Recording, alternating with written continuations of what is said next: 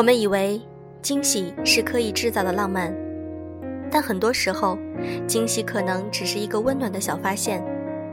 惊喜就是你用你独有的方式爱着我。来自咪蒙。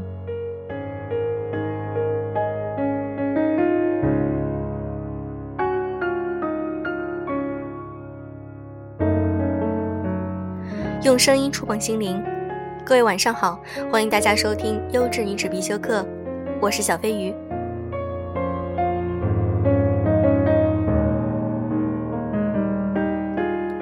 明天是三月十四号，是白色情人节。你们知道白色情人节是源于哪里吗？白色情人节起源于欧洲，并形成了相当成熟的习俗。相传在二月十四号。男孩送女孩给礼物，比如一支玫瑰花或是巧克力。经过一个月的考虑或考察，到了三月十四号，如果女孩回赠男孩礼物，比如说一盒曲奇，那就表示女孩认可男孩，可以谈恋爱了。所以三月十四号又称为白色情人节。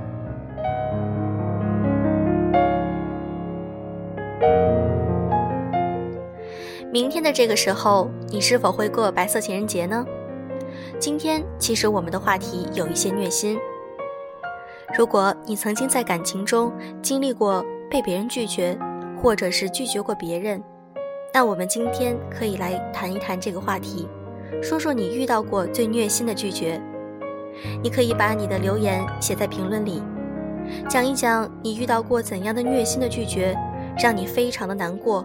或者是你自己都是怎样拒绝别人的呢？希望你们愿意和小飞鱼一起分享你们曾经的经历。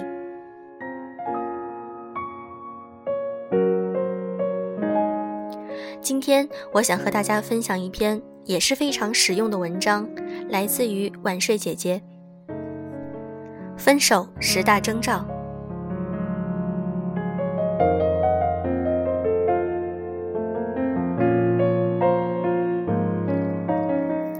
如果在恋爱的人中搞一个问卷调查，分手能不能被提前预知，会得到什么样的答案？有人会说能，有人会说不能。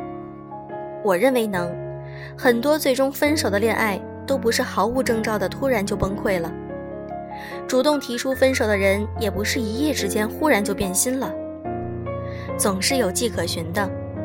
如同地震之前都会鸡飞狗跳、青蛙上路一样，只是往往有人沉浸在自己的感受中，或者是粗心到对各种已经出现的裂痕视而不见。讲一个关于分手的故事。Cindy 恋爱了，男友有点大男子主义，有魄力有能力。我为了他改变了好多，变得温柔、平和、友善。他在恋爱里占了主导。同居后，Cindy 很少做家务。刚开始时，男友并不强求，默默的自己承包了。时间一长，男友难免有怨言，Cindy 却没有放在心上。有时候耍耍赖，撒个娇就过去了。她没有注意到，有时候男友回到家，看着房间里混乱不堪，脸色会很不好看。她知道他做的多。但这不是女孩子的幸福之处吗？有个疼自己的男人，他在外面也会和朋友炫耀自己的幸福，惹来很多人的羡慕。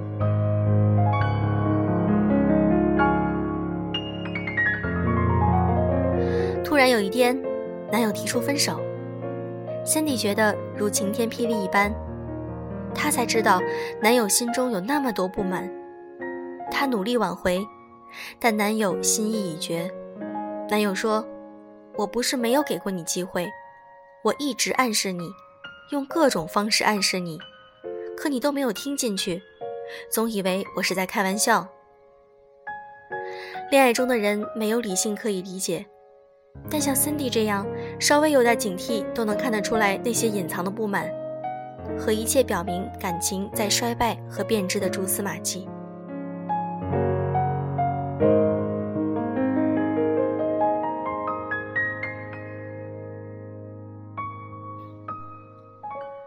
我有一个朋友，被男友劈腿，悲愤欲绝的他向我隶属男友曾经暴露出端倪却被他忽视的种种行为。最后，他淑女风度全无，瞪着眼睛，拍着桌子问我：“你说我怎么会这么傻？我怎么就会这么傻？”我无语，这根本就不是一个提问，这完全是他在发泄对自己的责备和悔恨。他是傻，只是深陷在爱情中的人哪个不傻呢？他们那么好，百依百顺，体贴入微。一副老实憨厚的样子，小三潜伏的各种迹象昭然若揭，但他说这是一个朋友纠缠自己，自己根本就不喜欢他，他就信了呀，还不是因为对自己太有自信，对危险完全无从预想，拖拖拖，拖到最后真相大白，叫人猝不及防。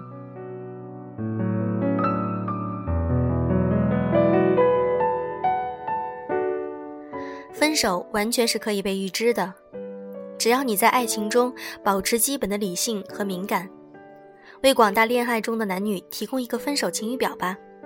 一，他的态度越来越开始不耐烦，你做什么都不对，有时候会表现在语言上，有时候会体现在表情上，那种厌倦和鄙视的眼神不用解释，你懂的。二。他开始寻找各种借口，数日不见你，什么单位加班啦，什么家里事情多了，但每当你打电话，都会发现其实他根本没有什么正经事。三，他越来越挑剔苛求，你的一切行为都是反人类的，都是值得他旗帜鲜明反对的。当你企图回忆他多久没有赞扬过你了，你会发现，实在是想不起来了。四，为屁大点小事儿，他都能提分手。他会动不动就试探着谈到分手的话题，甚至刮风下雨看场电影都能成为联想到分手的诱因。你问他是要分手吗？他却一再回避话题。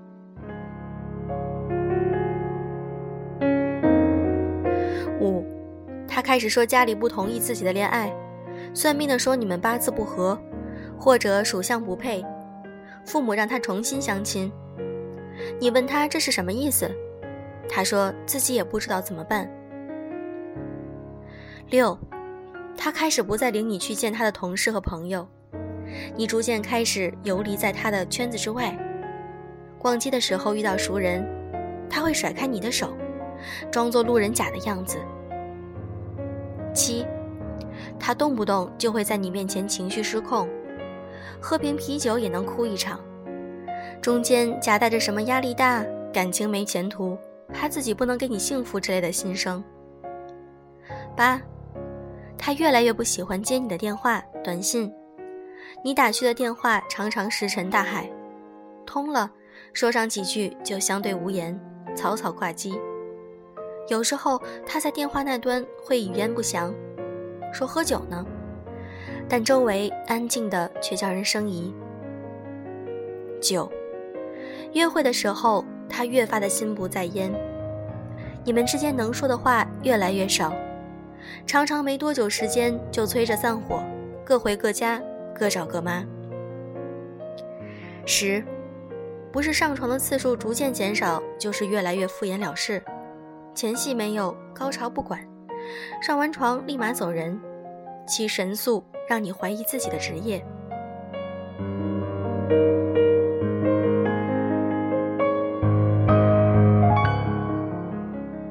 经过对照，已经被绝大多数规则说中了的恋爱，可真不妙了。这时候该想想怎么办了。想要改变现状，一定要明白感情哪里出了错，不要解释，也不要索求答案，答案都是挺伤人的。听了就忘不了，自己有错赶紧改，观察改变之后的感情能不能有一线生机。如果已经来不及，对方把分手两个字说了出来，那就会像孩子已经生出来，再也不可能塞回妈妈的肚子里，要装作视而不见，就需要强悍的心理承受能力，相当于杨丽娟式的顽固和执着。就算砸锅卖铁，老爹卖肾，家破人亡，血淋淋的现实摆在面前，都痴心不改。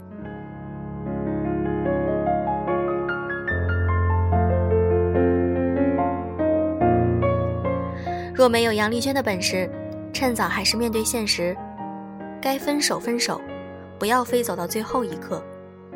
单方面执着的爱情，无疑是一种情感绑架。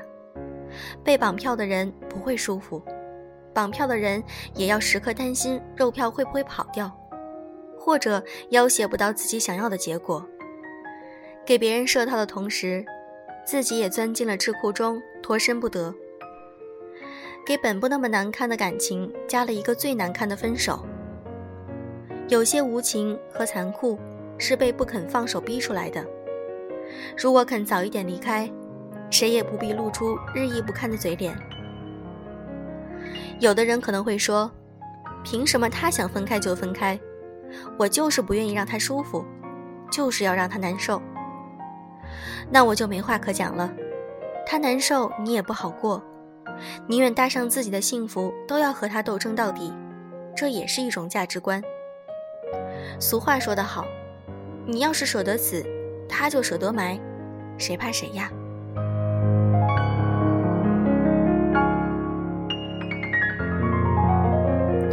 希望今天的这篇文章能够带给大家一些在感情中的启示，希望你们能够在感情中细心的观察，认真的感受。把感情中很多的小矛盾都化解于无形，不要将小矛盾积累成大矛盾，最后导致分手。今天的节目就是这样。如果你想听更多的有声读物，可以添加“优质女子必修课”的微信公众号，我们在那里等着你哦。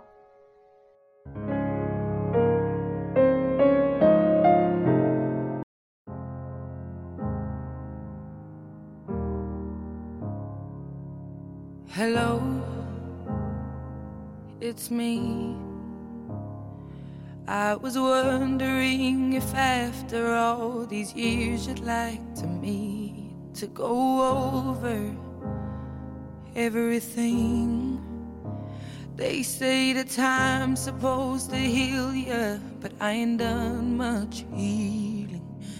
Hello, can you hear me? I'm in California dreaming about who we used to be when we were younger and free. I've forgotten how it felt before the world fell at our feet. There's such a difference between us and a million miles.